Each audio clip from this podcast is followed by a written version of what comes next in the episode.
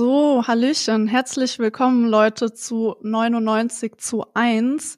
Heute sprechen wir mit Shir Hever über die israelische Sicherheitsindustrie. Das heißt, wir sprechen ein bisschen über Sicherheitsinstitutionen in Israel, was Sicherheit in dem Kontext überhaupt bedeutet, schauen uns Institutionen wie die Polizei und das Militär an und sprechen über Sachen, die wahrscheinlich so allgemein unter das Schlagwort ähm, Military Industrial Complex fallen und schauen uns auch an, wie mit Hilfe von den Sicherheitsinstitutionen wie dem Militär oder der Polizei die Besatzung aufrechterhalten wird, wie sie durchgesetzt wird und schauen uns auch an. Ne? Es ist wieder ein, ein sehr volles Thema. Ähm, das heißt, mal schauen, wie viel wir in der Folge hinkriegen.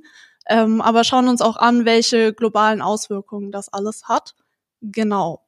Dann würde ich unseren Gast reinholen. Schir Heber, danke, dass du heute mit uns hier bist. Sehr gerne. Hallo. Ja. Genau, also erstmal zur, zur ähm, Vorstellung, wer du überhaupt bist. Du beschäftigst dich mit den wirtschaftlichen Aspekten der israelischen Besetzung der palästinensischen Gebiete. Du hast auch zwei Bücher veröffentlicht. Eigentlich hatte ich sogar das, über das wir heute reden, dabei, aber es ist leider nicht hier im Tisch, deswegen kann ich es nicht in die Kamera halten. Naja, auf jeden Fall, ähm, die Titel ist, ähm, oder der Titel von dem einen Buch, die politische Ökonomie der israelischen Besatzung und das ähm, worüber wir heute sprechen. Also wir werden auch ein bisschen andere Themen besprechen, nicht nur das, was in dem Buch ist, aber du hast auch ähm, eines geschrieben über the privatization of Israeli security. Genau, du hast auch eine eigene Internetseite, das heißt, wenn ihr das irgendwie interessant findet, könnt ihr auch einfach auf die Internetseite gehen. Ich werde das später noch in, in der Beschreibung verlinken und Du bist auch seit einiger Zeit Koordinator für die militärische Embargo-Kampagne für die BCN, also Boycott National Committee für die BDS-Bewegung. Yes. Habe ich irgendwas vergessen? Würdest du gerne noch irgendwas hinzufügen? Nein, wir können gleich anfangen. Okay, super. Dann lass uns am besten gleich anfangen. Und ich würde mit einer Frage anfangen, warum du dich überhaupt mit dem Thema beschäftigst, beziehungsweise warum du denkst, dass es wichtig ist, sich mit dem Thema zu beschäftigen? Als ich ungefähr vor 20 äh, äh, Jahre, fast 20 Jahre in der gemeinsamen Organisation Alternative Information Center, gemeinsam palästinensisch-israelische Organisation, äh, ich war dort politischer Ökonom. Das war meine Arbeit. Und ich sollte die israelische Besatzung durch ökonomische Maßnahmen untersuchen. Und dann mit einer sehr materialistischen Denkweise dachte ich, ich folge das Geld, also wo, wo mehr Ressourcen investiert sind. Und mein Schwerpunkt war immer internationale Hilfe an äh, Palästina und an Israel. Äh, also die, äh, Geld, das Geld, das kommt aus der Europäischen Union, aus USA und so weiter, wo, äh, dort wurden die Milliarden versteckt. Mhm. Aber viele Freunde haben mir gesagt, wir wollen mehr über die israelische Rüstungsexporte lernen und, und hören. Und ich dachte, das ist nicht so viel Geld eigentlich. Äh, und dann habe ich das Film gesehen mit meinem Bruder, äh, Lord of War mit Nicolas Cage. Mhm. Das ist ein Hollywood-Film, nicht sehr gut, aber das ist ein, ein Film, das versucht, der Rüstungshandel ein bisschen zu entlarven und zu erklären, warum ist das so gefährlich. Äh, und in diesem Sinn ist das Film erfolgreich, glaube ich. Also nach dem Film hat mein Bruder mir geschaut und sagte, das muss dein nächstes Forschungsthema sein. Äh, und ich habe auch verstanden, es geht nicht nur um das, äh, äh die Frage von Geld. Das ist nicht nur, mhm. welche äh, Sektor der Wirtschaft der größte ist und bedeutungsvoll, äh, äh, äh, um, um zu verstehen, wer ist der bedeutungsvolleste äh, ist von den Sektoren, äh, und der Rüstungssektor spielt wirklich eine sehr, sehr wichtige Rolle in der Verständnis, mhm. was ist der Beziehung, der koloniale Beziehung zwischen Israelis und Palästinenserinnen. Ja, ja. Ich glaube, bei mir war das auch so eine der Sachen, die mich so oder die so mein Interesse daran erweckt haben, auch so zu wissen, okay, welchen ähm, welche Bedeutung hat die israelische Sicherheitsindustrie für die israelische Gesellschaft insgesamt, aber auch so ähm, global betrachtet. Genau, aber darüber werden wir, denke ich, später noch so ein bisschen sprechen. Jetzt würde ich gerne noch so auf die Ereignisse der letzten paar Tage eingehen, ne? weil ja schon ähm, wieder krasse Sachen so passiert sind. Und zwar wurde in den letzten Tagen ähm, Gaza von Israel mit ähm, Raketen angegriffen. Und ne, ich denke, dass wir auch hier so gut darüber sprechen können, was Sicherheit eigentlich bedeutet, was zum Beispiel die, die israelische Seite, Propaganda, wie auch immer man das bezeichnen will, ähm, meint, wenn sie von Sicherheit spricht, weil hier wurde ja auch von, von offizieller israelischer Seite vorgebracht, dass es sich ähm, bei, bei den Raketen um Präventivschläge handelt und dass nur Mitglieder des islamischen Dschihad Ziel der Operation gewesen seien. Was aber tatsächlich der Fall ist, ist, dass also so nach meinen Informationen aktuell, das kann sein, dass die sich jetzt innerhalb der letzten Stunden schon schon wieder geändert ha äh, haben, aber dass ähm, 40 Palästinenser gestorben sind, davon 15 Kinder und mehr als 300 verletzt wor worden sind. Und ich wollte dich fragen, ob du das alles so bisschen einordnen kannst, was das für Palästinenser und Palästinenserinnen bedeutet, was das aber auch für die israelische Seite bedeutet und genau, was ich auch so gehört habe mehrmals, war so der Hinweis, okay, in Israel finden bald wieder Wahlen statt. Und was mich auch so interessieren würde, wie, wie hängt das damit zusammen, dass in Israel ähm, bald Wahlen stattfinden? Also wie werden da sicherheitspolitische Narrative genutzt, wie zum Beispiel, wir verteidigen uns lediglich gegen die Bedrohung durch ähm, palästinensische Gruppen. Wie werden die so im, im Wahlkampf genutzt? Ja, ich merke, dass du das Wort Gaza-Krieg nicht benutzt und das finde ich mhm. richtig, weil Krieg äh, braucht zwei Seiten. Wenn eine Armee die Gazastreifen die, äh, äh, bombardiert, dann ist es kein Krieg, das ist ein Massaker eigentlich. Äh, und äh, ich kann auch bestätigen, dass äh, Al-Kadum, das Mädchen Al-Kadum, die nur fünf Jahre, Jahre alt ist, war kein äh, islamischer Dschihad-Mitglieder und wurde ja. trotzdem ermordet äh, auf dem ersten Nacht dieser Bombardierung. Das ist, äh, äh, also das schon widerspricht die Behauptungen von der israelischen Seite. Äh, es gibt auch Probleme in der Berichten in Deutschland einfach mit der deutschen Sprache, weil äh, mhm. man sagt einfach Raketen. Raketen kann sehr viele unterschiedliche äh, äh, Dinge äh, sein. Also die Palästinenserinnen haben keine ähm, Flugkörper, sondern ja. nur diese sehr einfache Raketen, die ähm, äh, fast alle von diesen Raketen haben keinen Sprengstoff. Also ja. sie können Menschen beängstigen, sie können äh, Eigentümer beschädigen und in se seltenen äh, Fällen auch jemand verletzen oder töten. Aber die Israelis nutzen Kriegsrüstungen. Also die, die Flugkörper, die auf der israelischen Seite, das ist äh, komisch mit demselben Wort zu beschreiben. Ja, das ist das was ganz anderes im Rahmen von Technologie. Aber ich spreche später über was haben die PalästinenserInnen als Technologie, das die Israelis nicht haben. Und das finde ich mhm. auch wichtig zu verstehen. Aber äh, also zurück zu deiner Frage. Mit den Wahlen, vielleicht sage ich nicht zu viel, äh, weil unser Thema heute ist, ist Rüstung, obwohl ich finde das ein bisschen schwer zu glauben, dass ja, laut, laut dem Umfragen vor den, dieser Angriff hat äh, die mögliche Koalition von Netanyahu im, im äh, verschiedenen Umfragen 61 Sitzen in der Knesset, israelische Parlament, das ist eine Mehrheit.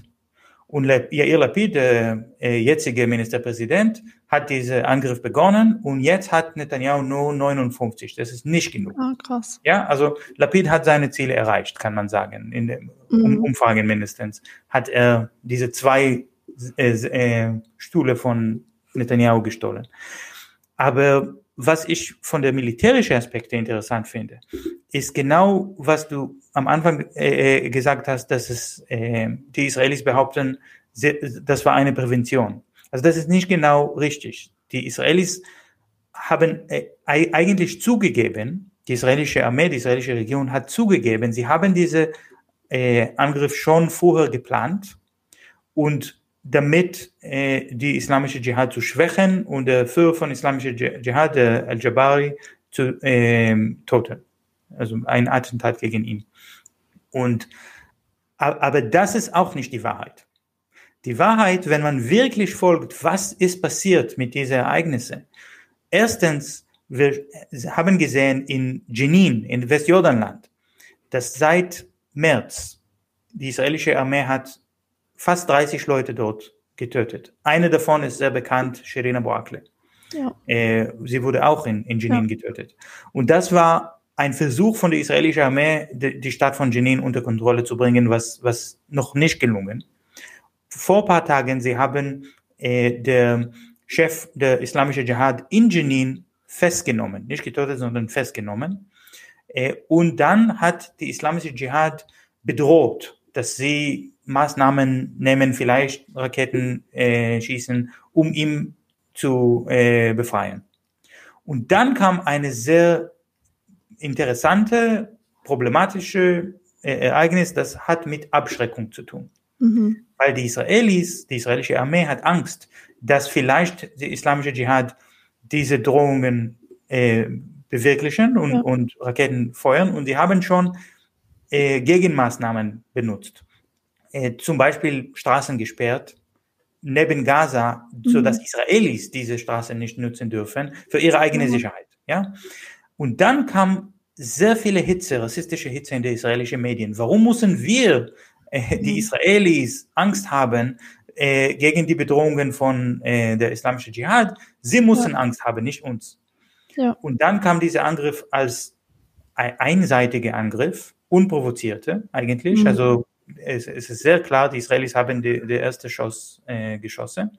Was ich äh, da nochmal ganz interessant finde, weil du hast ja auch die deutsche Berichterstattung erwähnt, ne? Und es gab so ein, ein Bild von der Tagesschau, was ich auf Instagram gesehen habe, wo als erstes stand, ähm, Palästinenser feuern Raketen nach Israel und dann so unten drunter klein als Sternchen so als Reaktion auf einen, einen israelischen Raketenangriff oder sowas. Deswegen, ja. also so deutsche Berichterstattung ist echt pure Katastrophe.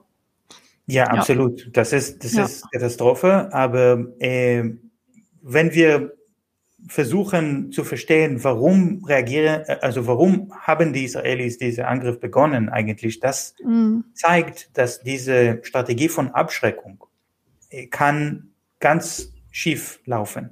Und jetzt, damit die Israelis die Möglichkeit, die PalästinenserInnen abzuschrecken mit ihrer starke Armee und Waffen. Sie müssen jetzt reagieren oder sie müssen folgen was äh, und, und, und schauen, was die PalästinenserInnen machen, was die palästinensische Organisation machen.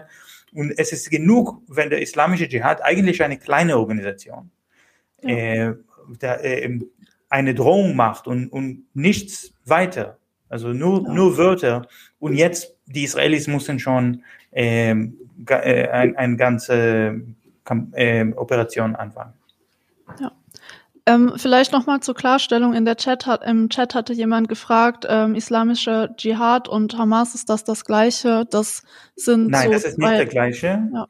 Äh, Hamas ist eine, eine große Partei und äh, mit eine politische Partei und eine bewaffnete äh, Miliz oder, oder Guerilla-Gruppe, kann man sagen, äh, mit äh, ungefähr 10.000 bewaffnete Soldaten, aber Hunderte von Tausende äh, unterstütze Parteimitglieder und, und, und so weiter. Und sie haben sogar die Wahlen 2006 gewonnen. Das ist eine mhm. große Partei in Palästina.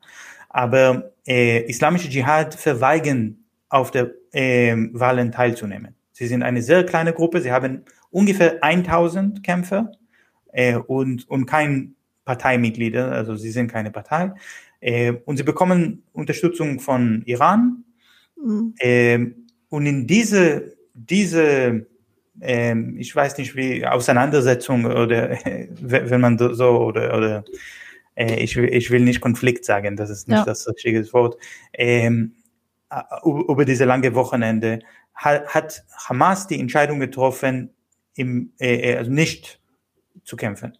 Ja. Und sie haben auch die PalästinenserInnen in Gazastreifen nicht verteidigt. Mhm. Ja, also Isra ja. Äh, israelische Truppen haben Zivilistinnen getötet und Hamas hat die nicht reagiert. Hamas macht sein Kalkul, das ist äh, ja. wahrscheinlich eine richtige Kalkul, wenn sie, wenn sie verstehen, wenn sie äh, äh, dann kämpfen gegen die israelische Armee, werden viel mehr Zivilistinnen getötet, aber so mhm. äh, kann die israelische Armee wirklich die Zivilbevölkerung von Gaza Geisel nehmen. Äh, mhm. aber, aber Hamas will auch, die, dass die islamische Dschihad nicht stärker wird. Also die konkurrieren gegeneinander. Ja. Ja. Okay, Woll, wolltest du noch was zu, zu der Frage hinzufügen ähm, mit ähm, der Bedeutung davon in, in der israelischen Gesellschaft und Wahlkampf oder sowas? Wenn nicht, würde ich, denke ich, weitergehen.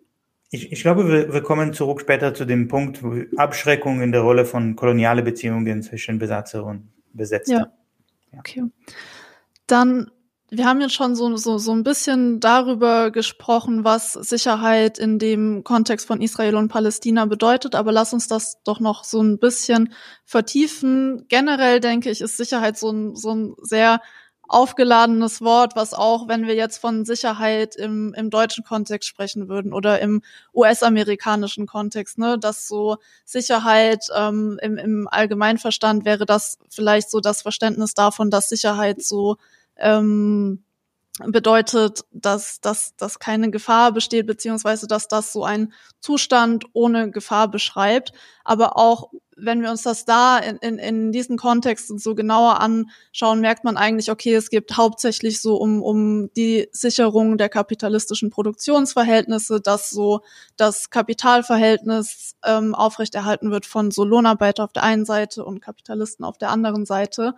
Ähm, Genau, und, und hier in Deutschland bedeutet das zum Beispiel so, dass Eigentumsdelikte, Vermögensdelikte super krass verfolgt werden. Aber wenn wir uns jetzt so ähm, Israel und Palästina anschauen, geht es ja nicht, nicht, also es geht ja tatsächlich darum, eine koloniale Situation aufrecht zu erhalten. Und da wollte ich dich nochmal fragen, wie sich so in, in dem Kontext der Sicherheitsbegriff unterscheidet. Ja, genau. also dieser Unterschied zwischen Sicherheit von Menschen und Sicherheit von Eigentum, also in dieser äh, Kritik der Kapitalismus-Sinne, finde ich ein bisschen problematisch in diesem Kontext, weil mhm. wenn wir sprechen zum Beispiel auf einen israelischen Angriff gegen palästinensische Eigentum, eine Wasserreinigungsfabrik oder äh, mhm. Werkstatt, das äh, äh Strom für, für den Krankenhaus liefert, dann sprechen wir über Menschenleben. Ja, also das ist ja. Eigentum, aber Menschen ja. sterben, wenn ja. sie keinen Strom im Krankenhaus haben. Also ne, das, das war jetzt auch so, vor allem hier auf den Kontext, also ich, de ich denke auch, dass das nicht so einfach ist, auf jeden Fall. Ja, ja, genau. Aber, aber es gibt einen anderen äh, ähm, Unterschied innerhalb des Wort Sicherheit. Das in mhm. andere Sprachen äh, man, man kann diesen Unterschied sehr, sehr deutlich verstehen. Also auf Englisch sagt man Security und Safety. Das ist nicht das Gleiche. Auch auf Hebräisch gibt es diesen Unterschied. Und in Deutsch kann man sagen Sicherheitsgürtel im Auto. Ja, Sicherheitsgürtel, das ist nicht gegen Angriffe von, von äh, nicht gegen äh, Gewalt, das ist gegen äh, Unfälle. Ja. Ja. Äh, und da, äh, es gibt sehr viele interessante psychologische Forschungen, die zeigen, dass Menschen reagieren anders äh, zu Risiko, zu Gefahr, wenn das kommt aus mit, mit Absicht oder nicht. Absicht spielt eine sehr wichtige Rolle.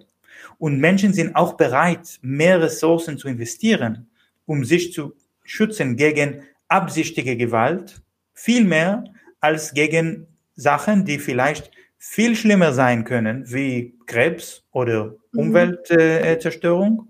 Das können viel mehr Menschen töten als Raketen. Aber Trotzdem ist äh, das, äh, die Budget für, für die Verteidigungsministerium größer als die Budget von der Klimaministerium ja. oder äh, Gesundheitsministerium. Ja? ja? Und das ist die, dieser sehr wichtige Unterschied.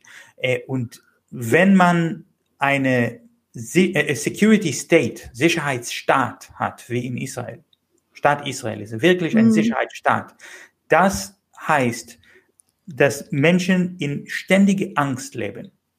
Sie, äh, äh, äh, und egal wie viele Menschen sterben in Autounfälle, von Krebs, von äh, verschiedene oder, oder äh, äh, Krankheiten, die, Krankheiten, die mit schlechten ja. Nahrungen haben. Ja? ja? die Menschen können vielleicht gesünder ja. leben und, und besser und, und länger leben. Aber das spielt keine große Rolle. Wenn ein Palästinenser oder eine Palästinenserin mit einem Messer durch den Checkpoint irgendwie kommt, dann haben Millionen von Menschen plötzlich Angst ja. von diese kleinen Messer. Äh, und das ist die Sicherheit.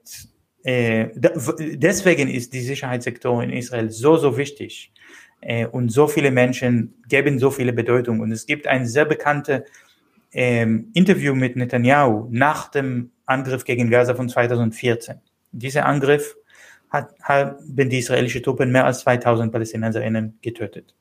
Äh, und das war wirklich ein beispielloses Massaker in Gaza. Und vor diese, äh, aber man muss auch sagen, in diese Angriff hat die Hamas-Partei und, und andere palästinensische Widerstandsgruppen in äh, Gaza zurückgekämpft.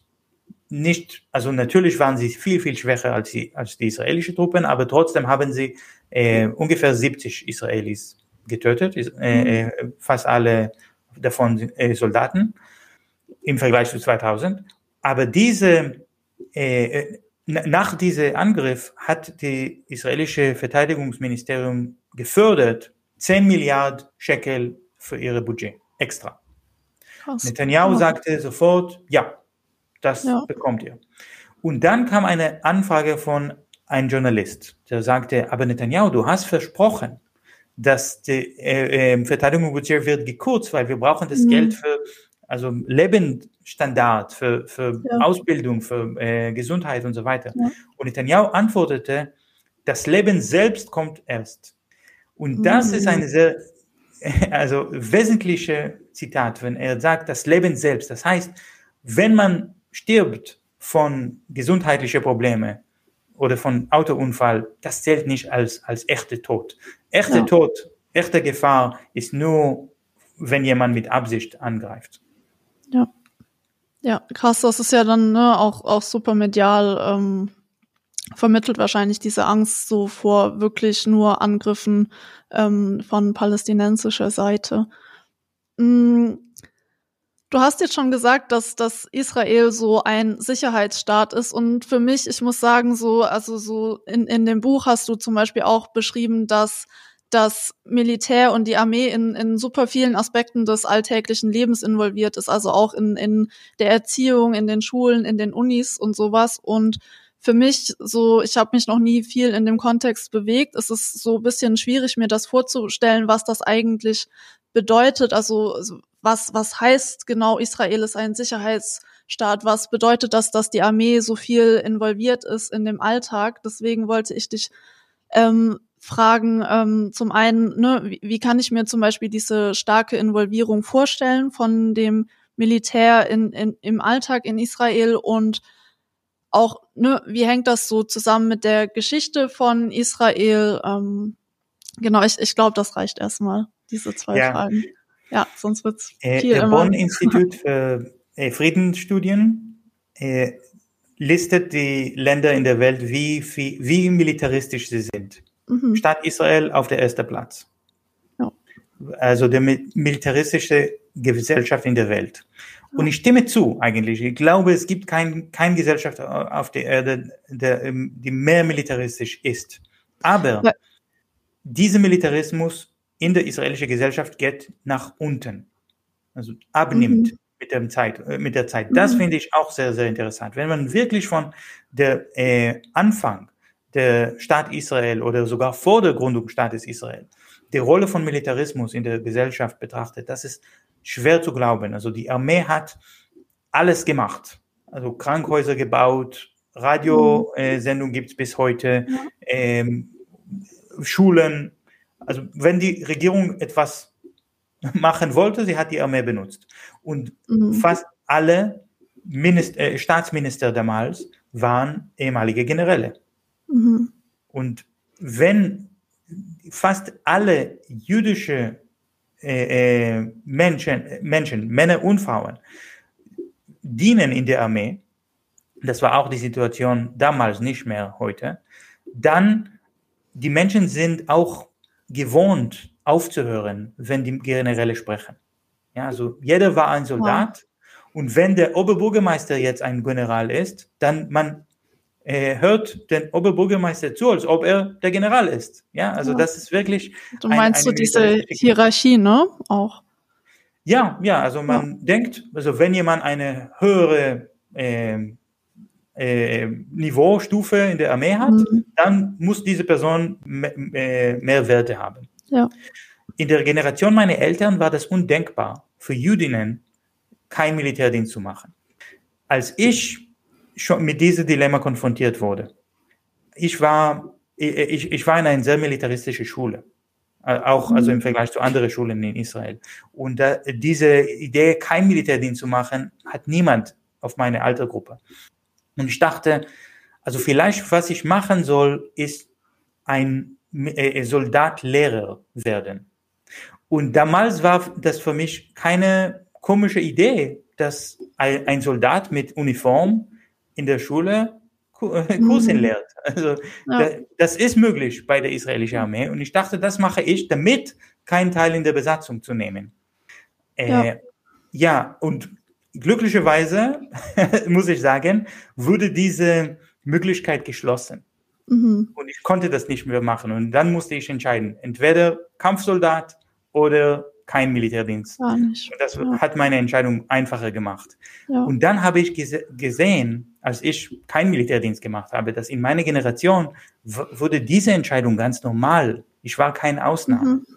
Ja, also meine Eltern hatten ein bisschen Angst. Sie da, sie, sie würden, sie haben nicht gewusst, wie, wie äh, das akzeptiert würde äh, oder, oder, ob ich äh, Probleme äh, bekomme. Aber nein, ich habe keine Probleme bekommen. Äh, äh, und heute sind die meisten Israelis nicht, sogar viele, also auch die meisten jüdische Frauen keinen Militärdienst machen. Mhm. Und von mhm. den jüdischen Männern, die 18 werden, die meisten gehen in der Armee, aber die meisten davon bleiben nicht bis zum Ende.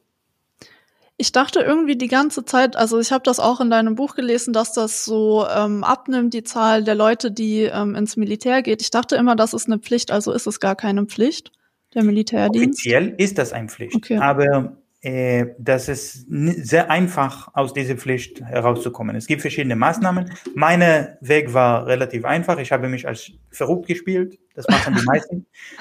ja. Und die Psychiater, die für die Armee arbeiten, mhm. sie wissen, wenn diese Person lügt und vielleicht sie glauben nicht, dass diese Person wirklich verrückt ist, ja. dann wird diese Person auf jeden Fall kein guter Soldat.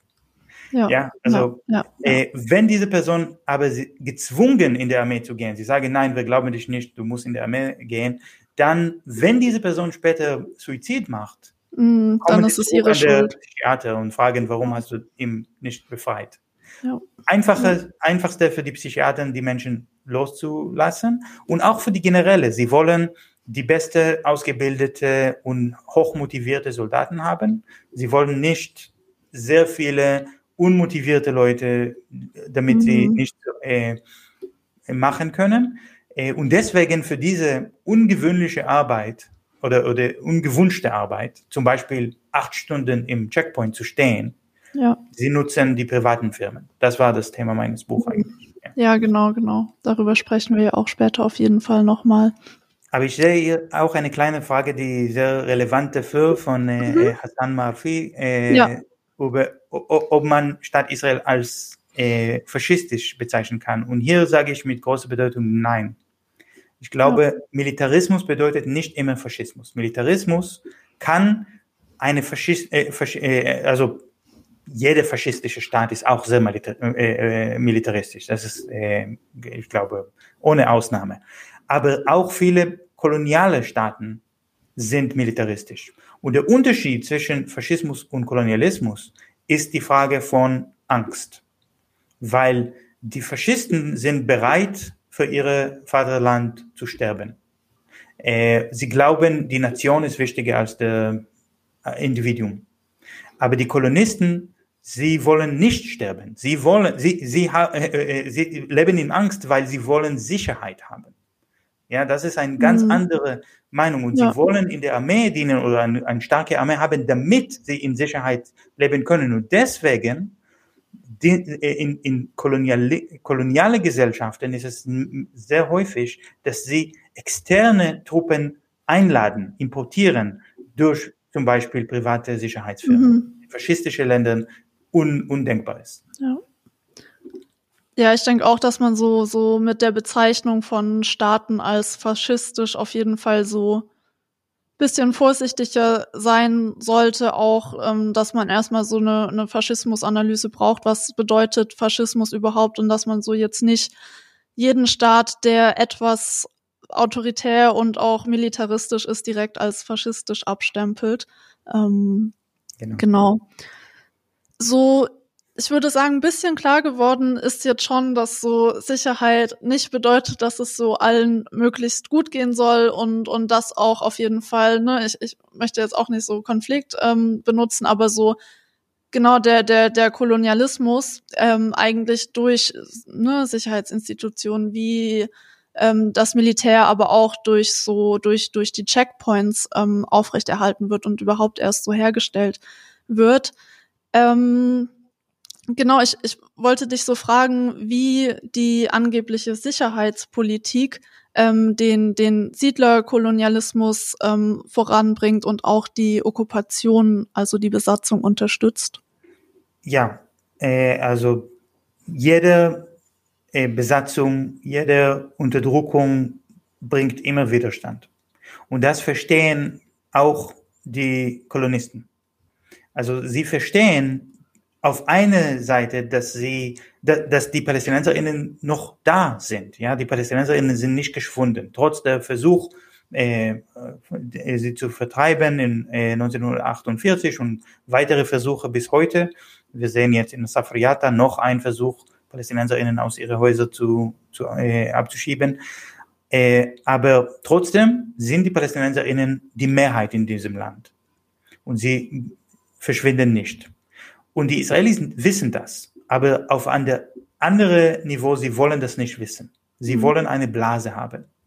Und in diese Blase können sie sich vorstellen, als ob sie gar nicht im Nahost sind, sondern in Europa.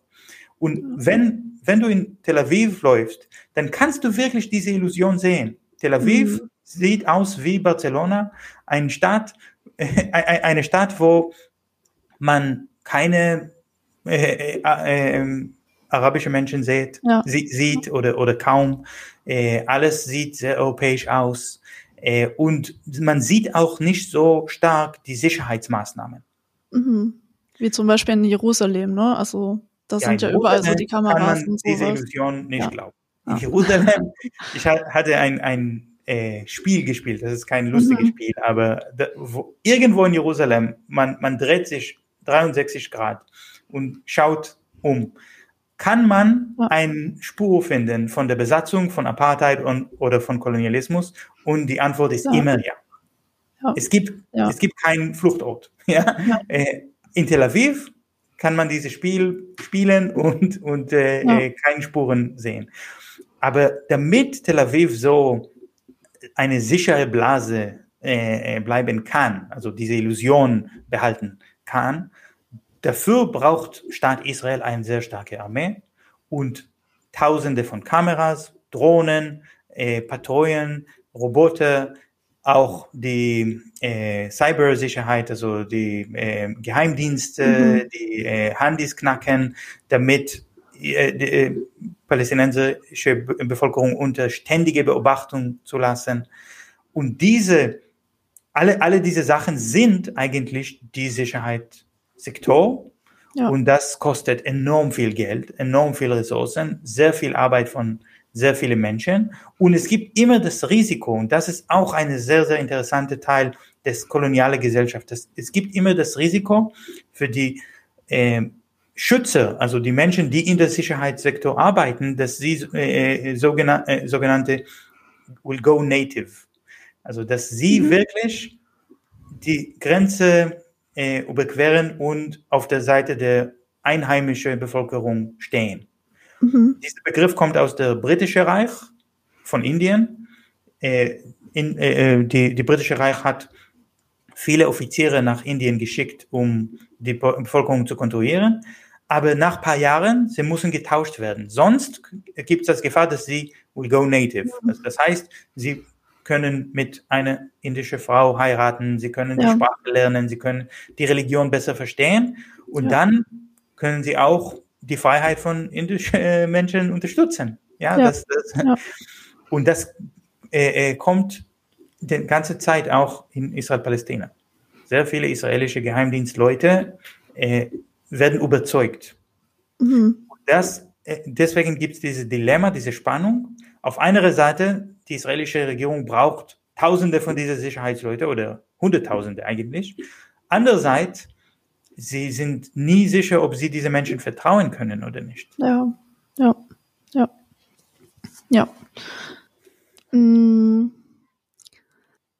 in, in, in deinem Buch, also so ich denke, das ist jetzt auch ähm, klar geworden, beziehungsweise wenn man sich so den, den ähm, ganzen Kontext Israel, Palästina in letzter Zeit anschaut, dass es eigentlich auch gar nicht mehr so sehr darum geht, ähm, so ein militärische Siege zu, zu erreichen. Und du hast ja auch schon gesagt, dass es so zum Beispiel wichtig ist, dass, dass diese Illusion erzeugt wird, in einer Blase zu leben und, und ne, in, in dieser sicheren Blase leben zu können. Ähm, sondern du beschreibst, dass es eigentlich so darum geht, einen laufenden Konflikt zu kontrollieren und auch den von, von ne, Konflikt, lala, ähm, aber so, so im, im in, in dem Verständnis, ne, dass es so zwei Gruppen mit sehr entgegengesetzten Interessen gibt. Ähm, genau, und dass es eben so vor allem darum geht, den, den Widerstand gegen die Besatzung und gegen den Kolonialismus zu kontrollieren und zu unterdrücken und im Zaum zu halten. Was genau meinst du und, und was bedeutet das auch so für, für die Sicherheitsindustrie insgesamt, dass es so jetzt darum geht, einen, einen laufenden Konflikt zu kontrollieren. Und ne, das bedeutet ja auch, dass das eigentlich so, es geht nur noch darum, wie, wie können wir das kontrollieren und so ähm, möglichst auf einem Level halten, dass es nicht zu sehr eskaliert, aber es geht ja nicht um, um eine Lösung. Also das, das, der Grund, dass ich das Wort Konflikt nicht mag, ist, dass mhm. wenn man über Konflikt denkt, dann denkt man über zwei Seiten. Ja, ja, genau. Ja. ja, aber das ist, es gibt nicht zwei Seiten. Das ist viel komplizierter als das. Es gibt äh, sehr verschiedene Seiten und die Menschen springen durch die Seiten ständig. Es gibt vor allem in Deutschland, glaube ich, eine Betrachtung von der von Staat Israel in eine sehr altmodische äh, Perspektive. Man denkt noch über den, Krieg von äh, sogenannte Sechstagekrieg, dass äh, dieser Name sogar äh, finde ich äh, problematisch. Das ist die israelische Name. Äh, ich nenne das der 67 Krieg. Äh, PalästinenserInnen haben auch einen Namen für den Krieg. Sie nennen das Naksa. Mhm. Äh, und äh, auch den Krieg von 73, das die äh, sogenannte Yom Kippur-Krieg, auch der israelische Name. Äh, und diese zwei Kriege waren die letzten zwei Kriege, dass die israelische Armee konventionell gekämpft hat mhm. wo man wirklich über zwei Seiten sprechen kann. Also Konflikt ja, Konflikt zwischen arabischen Staaten mit Armeen, mit Panzer, mit Flugzeuge gegen der israelische Armee mit Panzer, mit Flugzeugen. Ja, Krieg, ja. Konflikt. Und in dieser Situation kann man auch Held werden. Und das ist sehr wichtig für die Generäle. Ja, mhm. Also vor allem Männer, die in diese Schlachtfeld, also manchmal auch sehr schwierige Situationen, sehr, sehr schwierige Schlachtfelder, äh, herauskommen als Sieger, obwohl der 73er Krieg war nicht wirklich ein einseitiger israelischer Sieg äh, äh wie der 67 Krieg. Und dann, sie kommen zurück an der israelische Gesellschaft und sagen, wir haben eure Leben gerettet. Ohne uns wird der ganze Staat zerstört.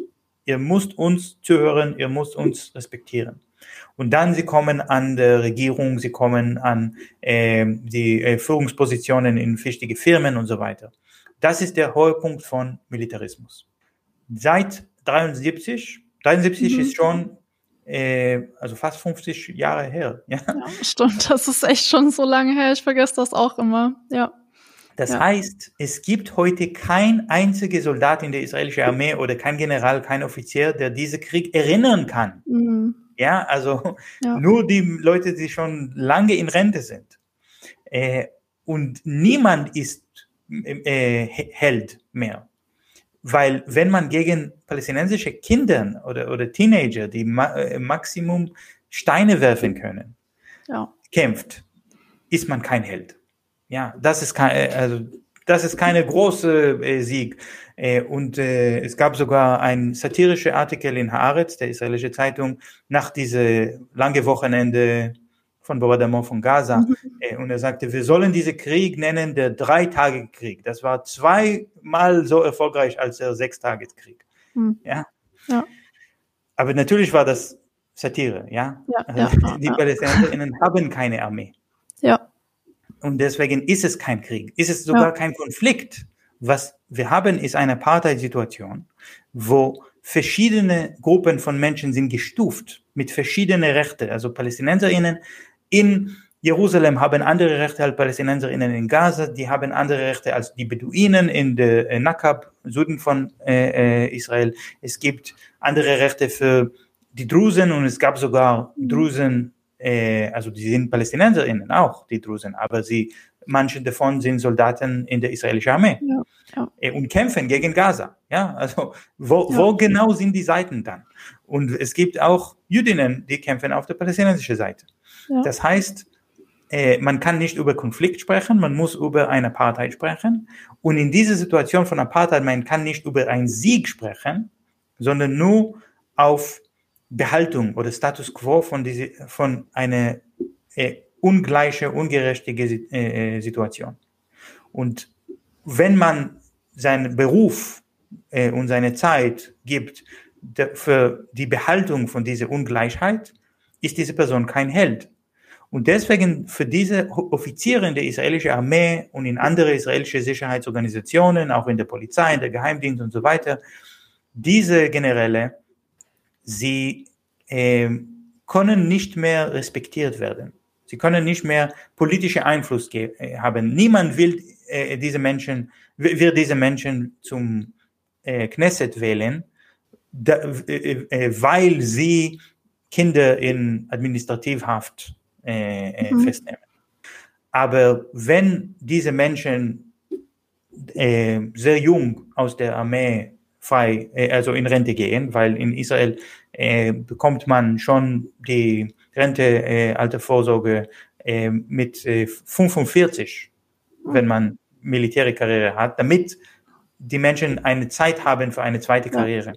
Und sie können nicht mehr diese zweite Karriere als Oberbürgermeister mhm. äh, machen, dann müssen sie eine andere Karriere finden und dann sie versuchen, einfach Geld zu verdienen.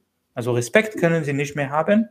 Ruf als Krieghelder haben sie nicht mehr. Sie versuchen Geld zu verdienen, aber ihr eigener Beruf ist Krieg und, und Sicherheit und äh, äh, Kämpfen. Und deswegen sie gründen diese private Sicherheitsfirmen oder Rüstungsfirmen. Ja die ja, denke ich, auch, ne, so, so auch ein Interesse daran haben, dass das so, so weiterläuft, wie es ist, weil sie ja daraus so Gewinn ziehen. Ähm, ich habe noch so einfach eine Frage, und zwar ist das denn wirklich so, dass so, so in der israelischen Gesellschaft, so wie du das jetzt geschildert hast, so äh, präsent ist, dass das, was das israelische Militär oder Polizei ähm, macht, ähm, so Kinder einsperren ist und so, also ist das so sehr präsent auch? Ja, das, das ist eine komplizierte Frage, weil ja. das geht über die gespaltene äh, ähm, äh, Bewusstsein der kolonialen Gesellschaft. Das ja, heißt, genau. ja. wenn ich mit Israelis, mit jüdischen Israelis über das Thema spreche, oft kommt das zu politischer Streit. Ja, also Diskussion, äh, heiße Diskussion. Und am Anfang sie sagen, ja, wir sind die Beste in der Welt, wir sind äh, moralisch und wir machen niemals sowas wie ein Kind töten. Und ja. dann sage ich, okay, aber es gibt Beweise. Ja, mhm. dann kann ich Beweise geben, äh, Dokumente zeigen und so weiter. Und dann kommt der zweite Schritt dieser Diskussion. Und sie sagen, ja, das habe ich nicht gewusst. Das ist neu für mich. Mhm. Ich habe nie, äh, also in den Zeitungen, man sagt nicht, dass äh, Kinder so äh, festgenommen sind. Und dann sage ich, okay, jetzt weißt du, was ja. wirst du damit machen? Was, was, äh, was machst du mit dieser Information? Und dann kommt der dritte Schritt, dieses Gespräch immer. Und das geht nur, wenn wir auf Hebräisch äh, äh, miteinander sprechen. Ja, das ja. geht nicht für, für äh, äh, Leute aus anderen Ländern. Aber weil wir auf Hebräisch sprechen, dann sagen sie, Moment mal, ich habe das schon gewusst. Aber warum musst du das erwähnen. Ja, mhm. auf welche Seite bist du eigentlich? Mhm. Ja, und das ja. heißt, sie wissen, aber sie wollen nicht wissen. Ja. Äh, und ich finde das sehr, sehr interessant, Popmusik in Israel zu hören. Mhm. Ja, also Popmusik ist schwer zu, zu übersetzen, aber, ja. ja, aber die Popmusik in Israel hat sich geändert. Im, äh, und in den letzten Jahren da, darf man kein traurige Lieder mehr singen. Ja, das ist ja, ja krass. Das ist, das ist wie, also man, man darf nur, nur Propagandalieder ja. singen. Krass. Weil die Menschen so viel Angst haben, dass die mhm. Wahrheit äh, äh, kommt, wenn sie äh, zugeben, dass das Leben nicht so gut und, und so wunderbar ist. ist. Ja, ja, krass. Ja, es gibt sogar ein, ein Lied, äh, heißt äh, Unsere Leben ist Erdbeeren. und äh, das Lied beginnt mit dem Wörter, man darf nicht beklagen. Ja, aber ist, ist das so eine generelle Stimmung oder ist das tatsächlich, das ist nicht gesetzlich festgelegt, oder? Das, natürlich ist das nicht fest, gesetzlich. Ja, okay, okay, okay. Nein, das ist so, ist, äh, mm, aber die so. traurige Lieder würden nicht ja, ähm, gehört äh, werden. Also die Menschen ja. würden das nicht hören. Ja. Und das ist auch eine, eine teilweise Antwort auf äh, die Frage hier im Chat von INC, INC, äh, ob gesetzlich die äh, palästinensische äh, PalästinenserInnen mit israelischer ja. Staatsangehörigkeit äh, de jure äh, auf gleichem Niveau sind. Ja, danke, äh, dass du ja. die Frage zeigst. äh, also es gibt die Menschenrechtsorganisation Adala in Israel und sie haben eine Datenbank mit 50 Gesetze, die äh, deutlich die palästinensische Bevölkerung mit israelischer Staatsangehörigkeit. Diese Gesetze sind nur diese Gesetze, die für PalästinenserInnen mit israelischer Staatsangehörigkeit diskriminieren.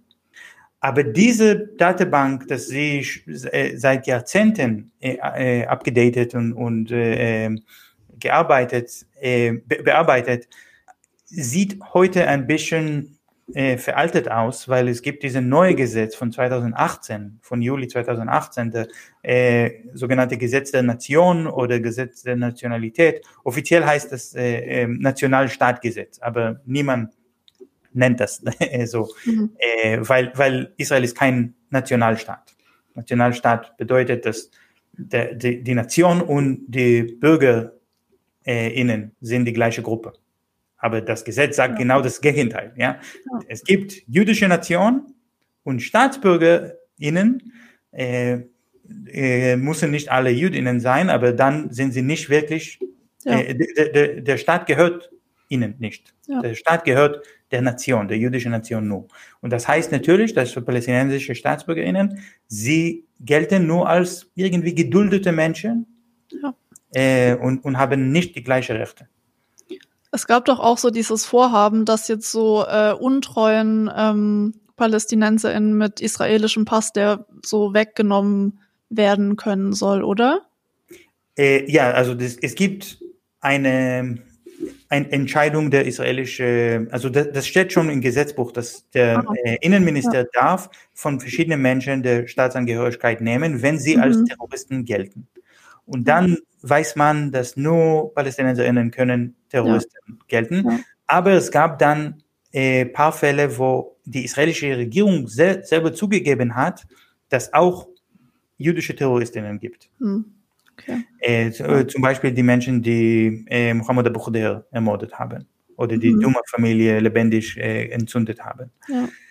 Und sie, also man konnte dann theoretisch diese Menschen die Staatsangehörigkeit entnehmen. Und das wurde nicht gemacht. Und dann kam diese ja. Anklage an der Obergerichtshof, zu sagen, ja. ja, wenn das nur für PalästinenserInnen gemacht ist, dann muss dieses Gesetz geändert. Und das Obergerichtshof mhm. sagte, nein, äh, der Innenminister darf äh, die äh, Menschen der Staatsangehörigkeit nehmen, wenn sie äh, ähm, als Terroristen gelten. Aber Terroristen ist keine juristische Bedeutung. Das ist eine ja. Frage von, von Perspektive oder ja, ja. Der, auch wie man einfach das Gesetz auslegt. Ne? Also so Terrorismus kann ja je nachdem oder Terrorist, was was gerade passiert ist und sehr sehr unterschiedlich ausfallen. Ja. ja. Ähm, Im Chat ist noch eine Frage, die vielleicht auch hier ganz gut passt an der Stelle und zwar ähm, zur Hierarchie innerhalb des israelischen Militärs. Also ähm, gibt es eine Hierarchie zwischen As Ashkenazi, Mizrahim, Äthiopier, Drusen und so weiter? Ja, ja. Ich bin nicht sicher, ob alle hier verstehen diese Wörter sogar.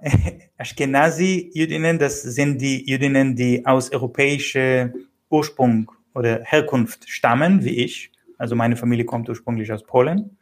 Mizrachi-Jüdinnen sind äh, Jüdinnen, die ihre, ihre Herkunft ist aus arabischen oder muslimischen Ländern.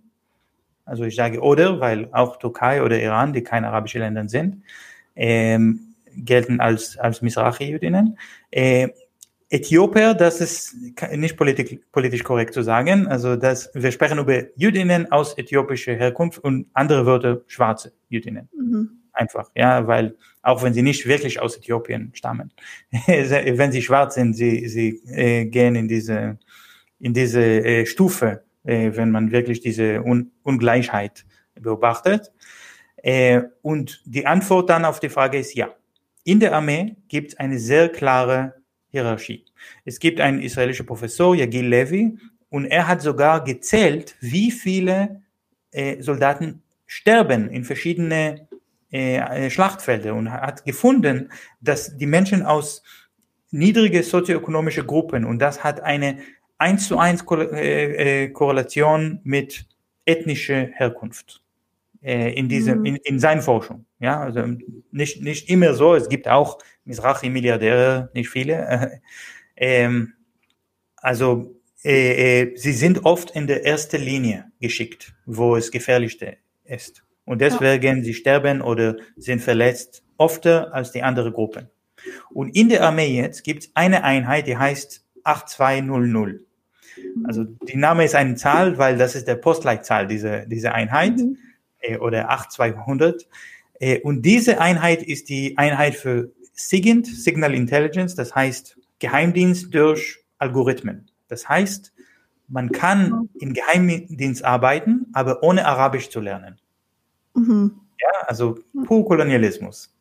Ja, ja. Äh, und diese Einheit ist die beliebteste Einheit für die jungen Soldaten. Ja. Sie wollen in dieser Einheit dienen, weil wenn sie in diese Einheit durchkommen, können sie später jede Arbeit, die sie wollen, haben.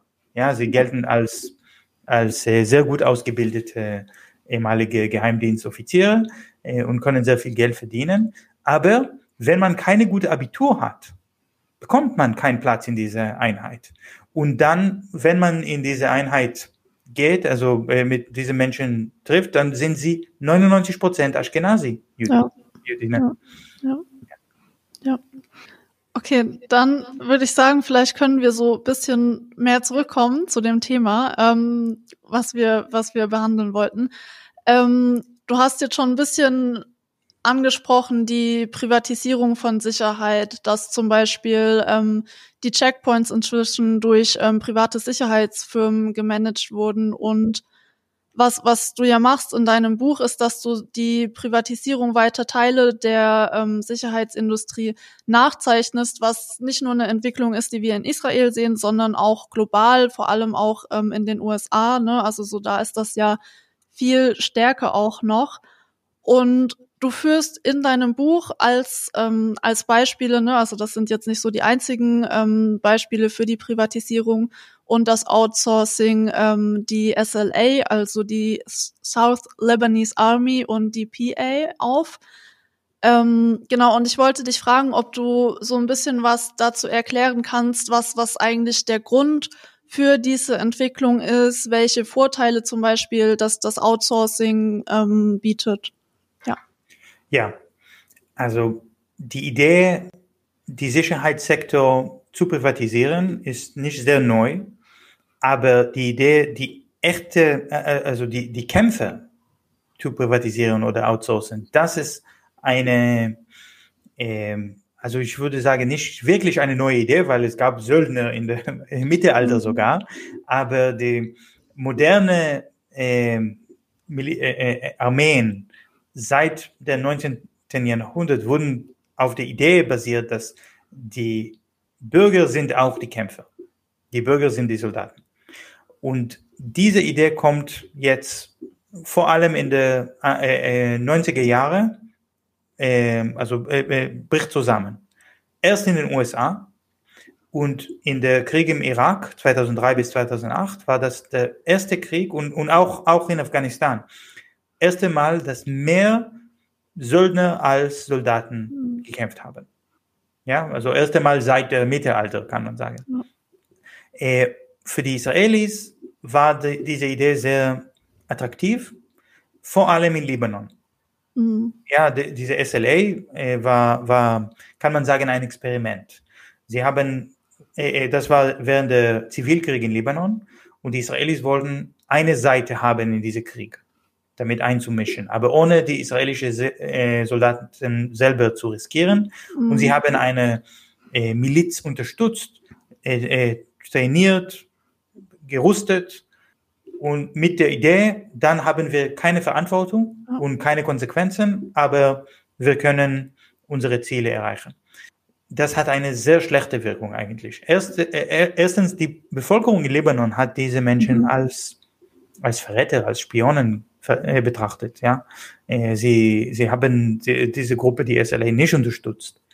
Sie haben dann damit gegen die SLA zu kämpfen, die Hezbollah unterstützt. Mhm. Und Hezbollah wird stärker und stärker. Am Ende ja.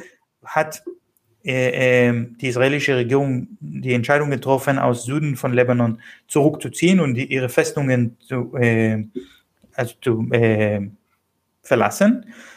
Und dann kamen nicht nur die SLA-Leute nach Israel, sondern auch ihre Familien und sagten, mhm. wenn wir bleiben, wir werden getötet. Das ist, äh, die Stadt Israel hat Verantwortung für uns. Ja. Und dann musste Staat Israel wirklich Staatsangehörigkeit an nicht-jüdische Menschen geben. Das war eine beispiellose Situation. Ja, weil, weil die israelische Regierung wollte das nicht machen. Ja, ja. ja. Kurz danach kam diese äh, Phase mit der palästinensischen Autonomiebehörde. Also die palästinensische Autonomiebehörde wurde gegründet schon als der SLA dabei war. Aber die Israelis haben schon verstanden, wir haben Fehler gemacht mit dem SLA, weil die, die, die libanesische Bevölkerung hat die SLA nicht unterstützt. Wir mussten dann die palästinensische Autonomiebehörde so entwickeln, so dass sie aus der äh, palästinensischen Bevölkerung selbst kommt und aus der schon existierenden Parteien, schon existierende politische Strukturen, mhm. damit sie Unterstützung von unten haben. Und dann war äh, äh eine sehr aufschrei, äh, große Aufschrei in der israelische Kabinett in der, äh, von, von Ministern. Die haben gesagt, warum sollen wir PalästinenserInnen bewaffnen? Sie kämpfen ja. gegen uns. Ja, wir müssen ihr, sie unter Kontrolle haben. Das ist immer dieses Dilemma in einer kolonialen Gesellschaft. Mhm. Ja. ja. Die einheimische Bevölkerung muss nicht zu stark werden, aber man will nicht diese schwarze, äh, äh diese schmutzige Arbeit machen, ja. Menschen zu unterdrücken. Das war ja auch in, in ganz vielen anderen kolonialen Kontexten so, dass die äh, Polizei jetzt zum Beispiel in, in Indien nicht nur die Engländer waren oder auch so im deutschen Kolonialismus, dass sich äh, nicht, nicht nur deutsche Polizei waren, sondern auch von, von den Einheimischen ähm, bestimmte ja. Gruppen rekrutiert wurden. Absolut. Ja. Und wenn man die Geschichte von antikoloniale Bewegungen liest, dann sieht man, die Führer von antikoloniale Bewegungen war offen, die, waren oft diese äh, Offiziere, die von der Kolonisten selbst gestellt wurden. Mhm. Ja, also zum Beispiel Haiti wurde äh, befreit durch einen General, der für die Franzose, äh, also ein schwarzer General, die, die Franzose äh, ehemalige Sklave. Ähm, ja. Die äh, Franzosen wollten ihn trainieren und, und rüsten, damit er die, äh, die Sklaven unterdrückt und er hat ja. durch die Grenze also der andere Seite unterstützt und hat Haiti befreit. Und Yasser Arafat, als er Handlungen mit äh, Rabin, damals, äh, Yitzhak Rabin damals machte in den 90er Jahren, ich glaube, Arafat wollte solche Dessalins sein, wie, wie der äh, Haiti-General. nicht, nicht ganz geklappt. nicht ganz geklappt, nein. Aber, ja. aber als diese aufschreiende israelische Kabinett kam, von diesem Minister gegen Rabin. Und sie haben Rabin gesagt, du kannst nicht Waffen an die Palästinenserinnen geben. Rabin antwortete, wir brauchen jemand, das in diese Gebiete Ordnung schafft. Mhm. aber ohne die Menschenrechtsorganisationen und ohne der Obergerichtshof. Das heißt, mit sehr viel gewalttätige Maßnahmen, mit Folter, mit Administrativhaft. Und weil wir das, diese schmutzige Arbeit nicht machen müssen, äh, möchten, wir lassen jemand anderes das für uns machen. Und diese berühmte Zitat von Rabin äh, war seine Rechtfertigung, warum die palästinensische Autonomiebehörde Behörde, äh, äh, gebaut werden muss. Und man mhm. muss sagen, leider, sehr leider, äh, nach mehr als 20 Jahren, die palästinensische Autonomiebehörde, äh, Entschuldigung, äh, fast 30 Jahre, fast 30 Jahre, die palästinensische, palästinensische Autonomiebehörde haftet weiter PalästinenserInnen und unterdrückt die palästinensische Widerstand gegen die Besatzung, aber sie hat genug Unterstützung von der Bevölkerung, sodass sie nicht zusammenbricht. Ja. Und das ist eine, äh, kann, kann man sagen, eine große Sieg für die israelischen Sicherheitsorganisationen, äh, aber das ist natürlich nicht haltbar. Also ja. äh, ich glaube, einzige, der einzige Grund, dass äh, es gibt keine Rebellion jetzt in Westjordanland gegen äh, äh, Präsident Mahmoud Abbas, ist, dass äh, Mahmoud Abbas schon 84 Jahre alt ist und mhm. viele Menschen äh, denken, es, wär, es wäre besser, wenn er sein Amt zu Ende macht und ja. dann können wir einen Zivilkrieg vermeiden. Mhm. Ja. Nee, ich finde auch so, dass, dass das auf jeden Fall so, so die Überlegungen von der israelischen Seite, die du jetzt geschildert hast, dass das ja bis, bis jetzt eigentlich ne, leider sehr, sehr gut funktioniert. Auf der einen Seite so dieses Verantwortung abweisen, dann ist es nicht mehr so die, die israelische Seite, die verantwortlich ist für die ähm, Menschenrechtsverletzungen, für die Verbrechen und sowas und ähm, dass dann auch so, so diese Seiten einfach nicht mehr so klar sind, weil es jetzt so nicht mehr Israel selbst ist, die ähm, von, von denen die Unterdrückung ausgeht, sondern so die palästinensische Autonomiebehörde. Ja. Wobei es da ja auch immer, immer wieder Proteste gab, oder? In letzter Zeit. Ja, äh, vor allem nach der Ermordung von Nizar Banat, mhm. äh, ein palästinensischer Menschenrechtsaktivist, der von der palästinensischen Autonomiebehörde festgenommen wurde, wahrscheinlich gefoltert und ermordet wurde von palästinensischen Polizisten. Das ist nicht wirklich bewiesen, weil die palästinensische Autonomiebehörde will keine äh, transparente oder, oder äh, äh, ähm, Befragung oder äh, Forschung machen.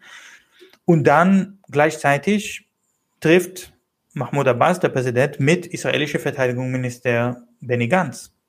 Und sie treffen sich und das ist äh, also ein sehr problematisches Treffen eigentlich. Also Mahmoud Abbas als Städt Staatschef sollte mit Yair Lapid oder mit äh, vorher Naftali Bennett äh, sich treffen. Aber die Israelis sehen ihn nicht als Staatschef, sondern als jemand mit der Verantwortung, die Palästinenserinnen unter Kontrolle zu halten. Und deswegen muss er der Verteidigungsminister zuhören. Mhm. Ja, ja.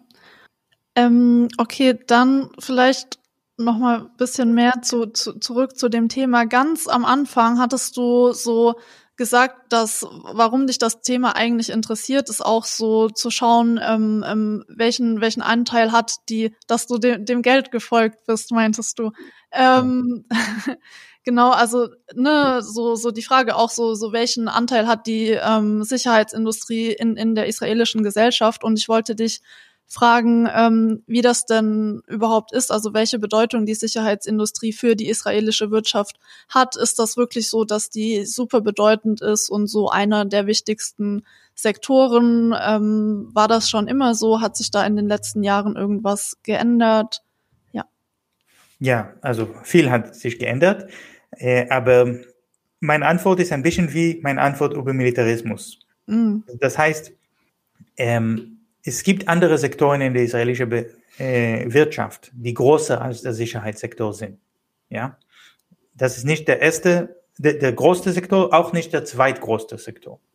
Zum Beispiel chemikalischen äh, äh, Industrie für, für Landwirtschaft ist ein mhm. viel größer Sektor in der israelischen Wirtschaft als Waffen. Aber wenn man einen Vergleich macht was ist die Bedeutung von der Sicherheitssektor für die israelische Wirtschaft im Vergleich zu anderen Ländern? Mhm. Also welcher Anteil der Wirtschaft geht in der Sicherheitsindustrie und in der Armee, dann ist Israel auf Nummer eins nochmal. Ja, also das, das ist äh, ähnliche wie diese Militarismusfrage. Ja. ja, mehr als jede andere Land, aber geht äh, in eine Richtung nach, nach unten.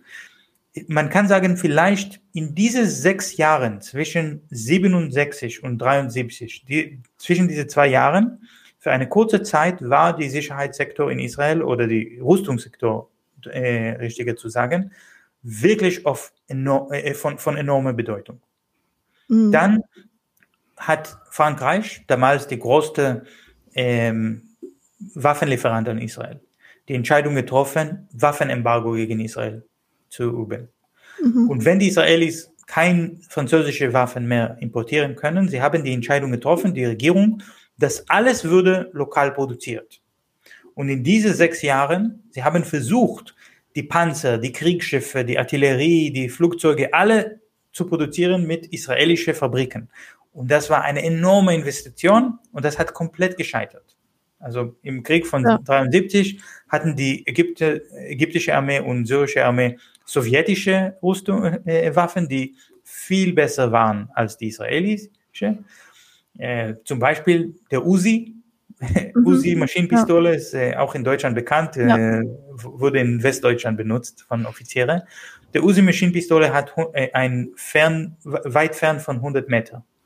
Die mhm. ägyptische und syrische Soldaten hatten Kalaschnikow, äh, russische Kalaschnikow mit äh, Fernweite von 400 Meter. Mhm. Das heißt, wenn zwei Truppen von Infanterie gegeneinander schießen, können die, Isra die Israelis nicht nahe kommen. Ja, sie haben keine mhm. Chance. Sie ja. würden schon bei 400 Meter getötet und können nicht weiter äh, laufen. Und sie können nicht zurückschießen, weil äh, sie haben nicht genug äh, Fernweite. Also das, das ist wirklich diese Katastrophe in der israelischen Rüstungsindustrie, kann man sagen. Mhm. Aber in der Mitte der Krieg von 73 hat die USA in der Mitte der Krieg die Entscheidung getroffen, wir wollen eigentlich, dass Staat Israel siegt, weil Staat Israel äh, unterstützt unsere Interessen in Nahost. Ja. Und wenn die Sowjetunion Waffen an Syrien und Ägypten liefert, dann müssen wir Waffen an Israel liefern. Und in der Mitte der Krieg haben die israelischen Soldaten die M16 äh, Gewehre bekommen, die auch 400 äh, Fernweite haben, wie, wie Kalaschnikow. Mhm. Äh, und der Krieg wurde dann äh, ge äh, geändert. Also dann, dann war das kein Verlust auf der israelischen Seite, aber auch kein wirklicher Sieg. Und diese Entscheidung der USA bleibt bis heute, weil die USA gibt kostenlose Waffen an Israel, ungefähr 3,8 Milliarden Euro pro Jahr. Mhm. Es gibt kein Land in der Welt, die so viel Militärhilfe bekommt. Ja.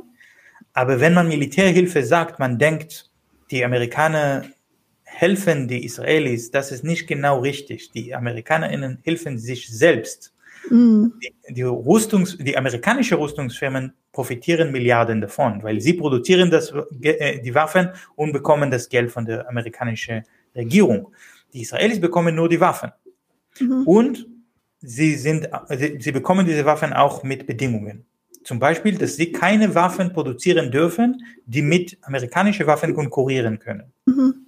Und deswegen sind sie sehr begrenzt, was sie bauen können. Und deswegen ist die israelische Rüstungssektor, hat äh, die israelische Rüstungssektor eine Krise bis äh, 9.11.2000, äh, 2001, ja, also der Angriff an die äh, Zwillinge Türme in, in New York, als George Bush die no, eine neue Ministerium gegründet hat, äh, äh, Department of Homeland Security, Abteilung für innere mhm. Sicherheit, kann man vielleicht sagen.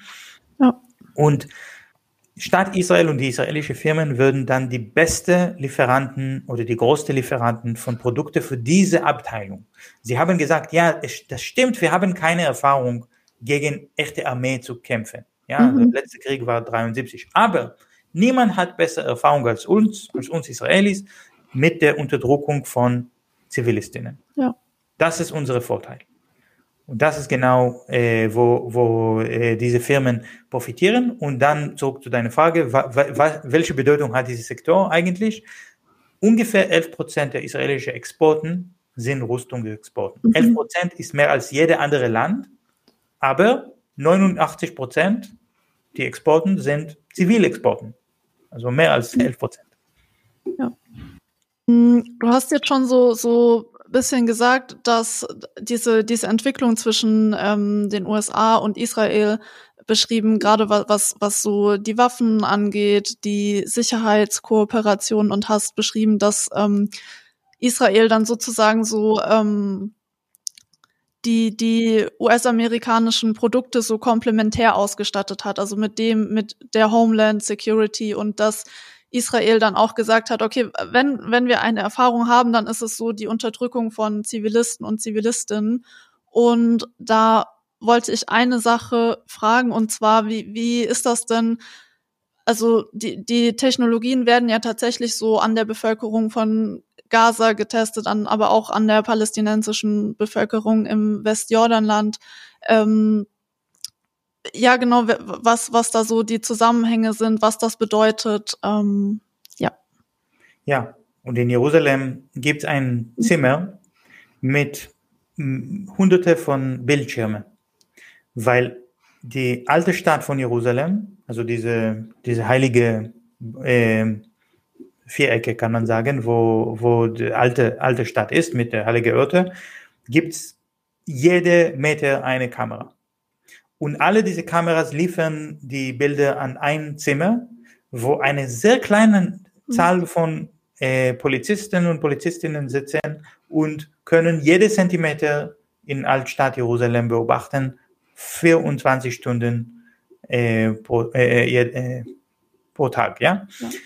Das ist die Technologie von Beobachtung, das ist diese sogenannte Panoptikon. Das wurde von äh, Bentham entwickelt äh, als, als Idee und äh, von Foucault geforscht. Das heißt, wenn die Menschen wissen, dass sie nichts, keine Bewegung machen können, ohne beobachtet zu werden, soll, sollen sie dann ruhig sein, zuhörig sein, ob, obrigkeithörig und, und keine Probleme machen. Ja. Dann haben die Israelis dieses Modell verkauft an verschiedene Ländern, vor allem an Ländern, wo diese Technologie nötig ist, weil mhm.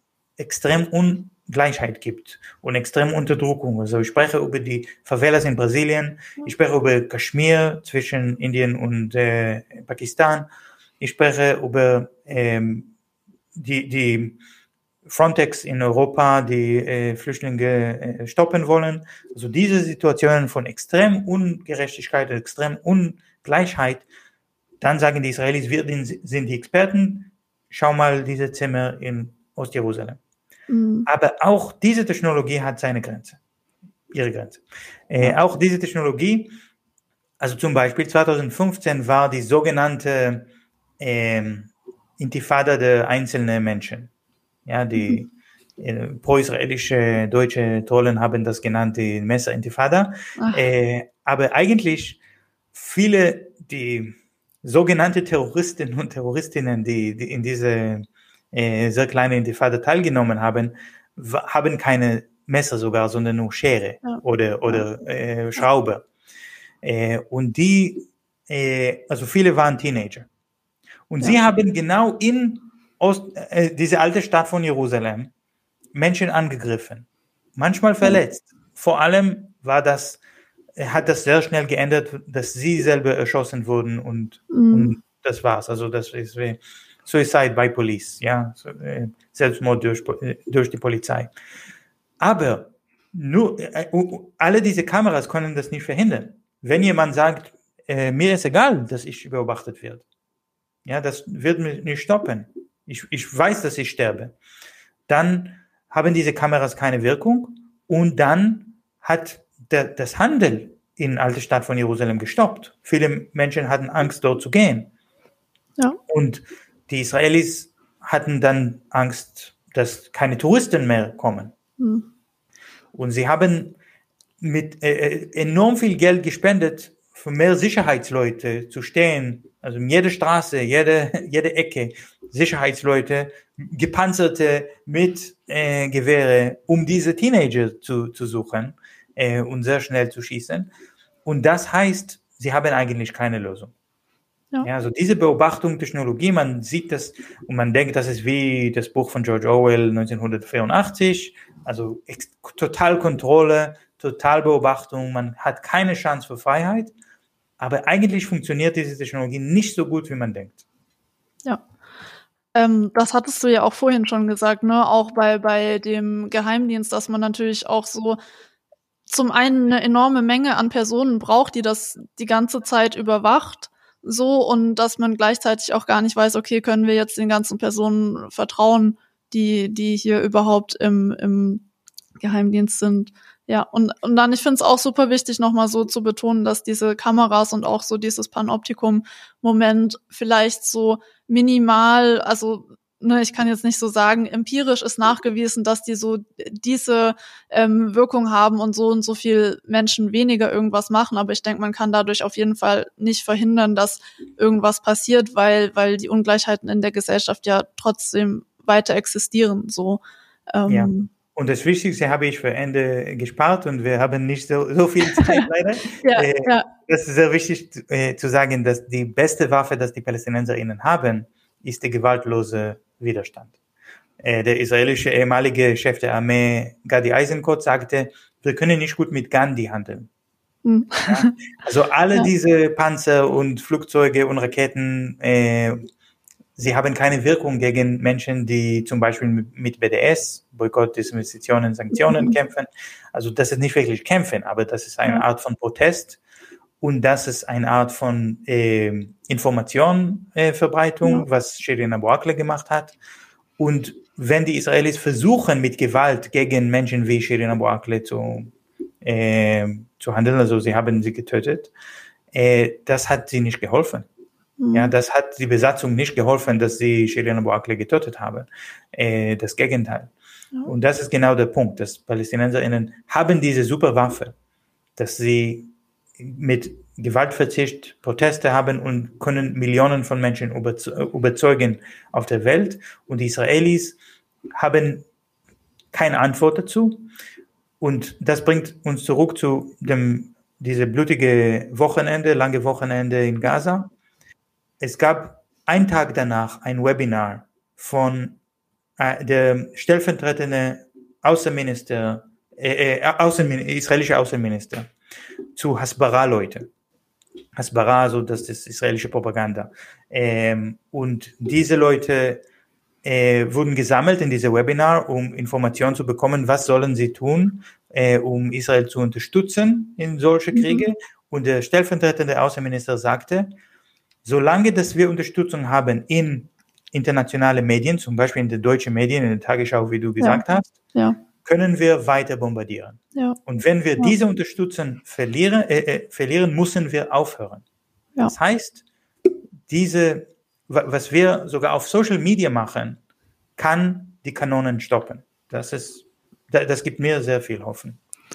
Wobei es ja auch da so ist, ne? Also wir, wir sehen das ja in Deutschland zum Beispiel krass, dass irgendwelche Vorträge zu Palästina direkt irgendwie abgesagt werden müssen, wegen Räume werden nicht gegeben, es, es gibt keine Gelder, die verteilt werden, weil, ne, ne, das ist ja so, so diese Propaganda, dass dann so ähm, Israel-Kritik gleichgesetzt wird mit Antisemitismus. Und ich denke, dass das in Deutschland auf jeden Fall richtig, richtig krass ist. Und auch bei Social Media Posts habe ich jetzt heute auch gesehen, dass super viele, die irgendwas dazu gepostet haben, ähm, dann gepostet haben, okay, meine Story wurde entfernt wegen Verstoß gegen die Richtlinien oder sowas. Das heißt, man sieht ja auch auf der Ebene so, dass, dass ähm, die nicht, nicht, also nicht, nicht umkämpft ist. Ja. Äh, ja, ja, äh, ich glaube, das ist auch ein Beweis, dass äh, es geht nicht um Antisemitismus. Dieser Versuch, palästinensische ja. Stimmen äh, zu zensieren, stumm zu schalten in Deutschland, es hat nicht mit Antisemitismus zu tun. Das ist ein Versuch, die israelische Armee freie Hände zu geben, sodass sie weitere äh, die Besatzung und die Apartheid-System weiter halten können. Ja. Okay, dann vielleicht zu guter Letzt. Wir hatten so schon gesprochen über das besondere Produkt ähm, von, von Israels Sicherheit, die Homeland Security. Und du hattest schon gesagt, dass das ähm, exportiert wird an, an Länder mit großer Ungleichheit, wie zum Beispiel ähm, Brasilien, Indien, ich glaube auch Kolumbien oder du hast auch Frontex erwähnt und meine letzte Frage wäre so ein bisschen, es gab ja in letzter Zeit sehr viele Kämpfe global gegen Polizeigewalt. Ähm, die Black Lives Matter Proteste wären hier so ein Begriff. Ähm, aber eben auch, ne, die sich auch ähm, intensiv damit beschäftigt haben, was Sicherheit eigentlich bedeutet. Und meine Frage wäre so ein bisschen im Hinblick auf die globalen Verstrickungen der israelischen Sicherheitsindustrie, wo siehst du ähm, die Beschäftigung mit, mit genau dem Thema in dem globalen Kämpfen gegen Polizeigewalt. Ja, ja also überall in der Welt spielt Palästina eine enorme große Rolle. Das ist eigentlich ein, ein kleines Land. ja, es gibt 14 Millionen, 14,5 Millionen Menschen in diesem Land, aber es gibt so viele Zeitungen, so viele Journalistinnen, so viele Diskussionen. Hier machen wir äh, äh, ein in, in Deutschland, ja. aber äh, das ist, äh, es gibt nicht so viele Diskussionen in Deutschland über andere Länder, ja. besonders nicht so über, über kleine Länder. Und das ist nicht, weil Israel-Palästina mehr gewalttätig als andere. Ja, also in Myanmar gibt es auch Unterdrückung, gibt es auch äh, ethnische Säuberung. Aber Israel-Palästina ist ein politisches Symbol. Und deswegen die, äh, die, die Bewegung Black Lives Matter sagen, dass sie mit palästinensische, der palästinensischen Kampf für Freiheit solidarisieren. Und nicht nur sie, sondern auch die ähm, Agrarbewegung in äh, Brasilien, die MST, unterstützen palästinensische Rechte und äh, kämpfen gegen israelische Apartheid. Und auch die äh, Freiheitsbewegung in Kaschmir, äh, mhm. die gegen äh, indische Besatzung kämpfen. Also in jeder solchen Situation haben wir äh, die Unterdrücker, die auf der Seite von Israel stehen und die Unterdrückte oder Unterdrückten, mhm. die auf der Seite der palästinensischen äh, Bevölkerung stehen. Weil du besonders die Black Lives Matters erwähnst, das muss man sagen, das ist eine sehr umstrittene und komplizierte Sache, weil es gab natürlich diesen sehr berühmte Fall von George Floyd, der ermordet mhm. wurde, der, durch der Polizist äh, äh, sein Knie auf seinen Hals äh, geplatzt hat. Und es gibt äh, hunderte von Bildern mit israelischen Polizisten ja. oder Soldaten, die ihr Knie auf äh, genau das Gleiche auf, passiert. Genau das Gleiche. Und dann kam diese Theorie, ich muss sagen Verschwörungstheorie, als ob diese Soldat, die, diese Polizistin in äh, ähm, Minnesota hat äh, von die, den Israelis diese Angriffmanöver gelernt. Das stimmt nicht.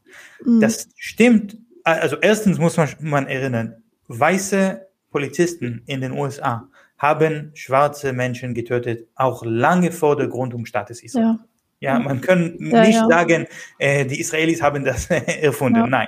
Äh, Rassismus gab auch vor. Gab es schon äh, davor. Ja. ja. Aber zweitens, es gab sogar eine Ausbildung für die Polizei in äh, Minnesota von der israelischen Polizei. Mhm. Das stimmt. Es ja. gab, äh, und, und, man kann das beweisen. Und diese ja. äh, Minnesota-Polizisten waren äh, bei dieser Ausbildung, also diese Training. Aber was die Israelis in solche Ausbildung lehren, ist nicht, dass man da, das Knie auf dem Hals äh, stellen kann, mhm. sondern dass man als Polizist wirklich als Soldat denken muss. Mhm. Und die Menschen nicht als Zivilistinnen betrachten, sondern als mögliche Bedrohungen betrachten. Und wenn man geht durch die Straße und schaut die Menschen um als mögliche Terroristen, mögliche Bedrohungen und schon mit Racial Profiling, also das heißt, wenn jemand dunkle Haut hat, dann ist man, äh, so, sollte man gefährlicher sein. Äh, und dann ist es keine Überraschung, dass die Polizisten mit tödlicher Gewalt reagieren und sagen auch dann später im äh, Gerichtshof, äh, wir haben uns äh, bedroht gefühlt. Und verteidigt. Ja. ja. Äh, und leider gibt es jetzt die Situation, der, der Polizist, das, äh, der, der George Floyd ermordet hat, wurde dann verurteilt, für Mord. Auch Mhm. die Polizisten, die Breonna Taylor ermordet haben, sind für Mord verurteilt. Aber in Israel hat seit, also seit der Gründung des Staates kein einziger Polizist mit, äh, verurteilt vom Mord wegen der Mord von, Poli von Palästinenserinnen. Ja. Wobei es ja auch ne, im US-amerikanischen Kontext, denke ich, zu den Verurteilungen gekommen ist, weil es so, also ja wirklich weltweit, zumindest bei George Floyd, jetzt diese große Aufmerksamkeit gab. Ich denke, dass es da auch sehr, sehr viele Fälle gibt, ähm, wo die Ja. Polizisten auch einfach nur ähm, suspended werden, nicht, nicht mehr im Dienst tätig sein können und auch ähm, in Deutschland ist das ja absolut, relativ absolut. Niedrig. Man kann sagen, Shirena Ja. Boakle hat auch sehr Ja. viele internationale Aufmerksamkeit ja, bekommen. das stimmt. Es- Das ist sehr klar. Die Israelis wissen Ja. genau, wer hat sie erschossen. Sie haben Drohnen im Luft, ja. Also sie sagen, Ja. wir können alles sehen. Sie wissen genau, wer, Ja. wer hat sie erschossen und sie verraten die Namen nicht, weil diese Personen würden nicht verurteilt. Mm, Ich wollte nur ganz kurz fragen noch zu, zu dieser Reichweite von den gemeinsamen Polizeitrainings. Ist das ähm, gang und gäbe? Passiert das oft zwischen Israel und den USA? Auch zwischen Israel und Deutschland. Man muss Ach. nicht so weit äh, Ja? schauen. Ja, Ja, okay. leider, Ja, leider ja, so. Okay. Cool, interessant. Ähm, hast du noch irgendwas, was du jetzt so am Ende noch loswerden wolltest? Also das war für mich sehr wichtig zu sagen, dass diese Gewalt äh, Verzicht und gewaltlose Mhm. äh, Widerstand von der palästinensischen Seite immer noch der äh, ähm, äh, stärkste Form von erfolgreicher Protest ist äh, und hat schon viel erreicht. Äh, und deswegen, ich möchte, dass, obwohl wir heute Abend über sehr äh, schlimme Dinge gesprochen haben und sehr viel äh, traurige Dinge, äh, dass wir die Hoffnung nicht äh, verlieren. Und ich Ja. bleibe äh, voll mit, mit Hoffnung. Okay, super. Dann ist das doch ein schöner ähm, Schluss. Ich hoffe auch, dass, genau, bin auf jeden Fall bei dir. Ähm, und bedanke mich bei dir, dass du heute hier warst, auch an alle Leute im Chat, die live dabei waren. Vielen Dank. Und dann wünsche ich euch noch einen schönen Abend. Leute, wir brauchen eure Hilfe. Wenn euch dieses Video gefallen hat, klickt auf Like, abonniert den Kanal und vergesst nicht das Glöckchen zu drücken, damit ihr benachrichtigt werdet, wenn wir neuen Content droppen. Außerdem solltet ihr uns überall folgen, wo wir verfügbar sind. Das ist Facebook, Instagram, Twitter und Twitch. Und wenn wir irgendwelche Ankündigungen machen oder Posts, dann shared, was das Zeug hält. Gebt uns all eure Liebe. Wir haben mittlerweile ziemlich signifikante Kosten. Wenn ihr es euch irgendwie leisten könnt, unterstützt uns doch auf Patreon. Dann kommt ihr auch in den Genuss verschiedener Vorteile, wie zum Beispiel Zugang zu unserer Discord-Community oder Zugang zu den ultrageheimen Patreon-Episoden, die wir dort posten. Außerdem könnt ihr uns natürlich auch über PayPal Spenden zukommen lassen. Außerdem haben wir mittlerweile einen eigenen Online-Shop. Das heißt, wenn ihr euch immer noch fragt, was ihr euren Lieben zu Weihnachten, Ostern oder sonst wie schenken könnt, geht dorthin und kauft duftes Merch. Alle Links dazu hier in der Beschreibung oder auch auf unserer Webseite 99 zu 1.de. Vielen Dank fürs Dabeisein, danke für die Unterstützung und wir sehen uns in diesem Theater.